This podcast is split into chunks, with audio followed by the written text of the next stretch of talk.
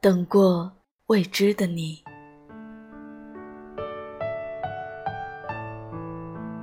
听过二十四点半的歌，看过一点半的书，打扫过两点半的房间，熬过三点半的夜，刷过四点半的微博，看过五点半的天空，见过六点半的太阳，定过七点半的闹钟，洗过八点半的碗，看过九点半的剧。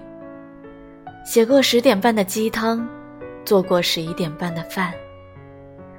睡过十二点半的觉，捞过十三点半的漂流瓶，还读过十四点半的信，赶着十五点半的高铁，拖着十六点半的行李箱，逛着十七点半的超市，看过十八点半的电影。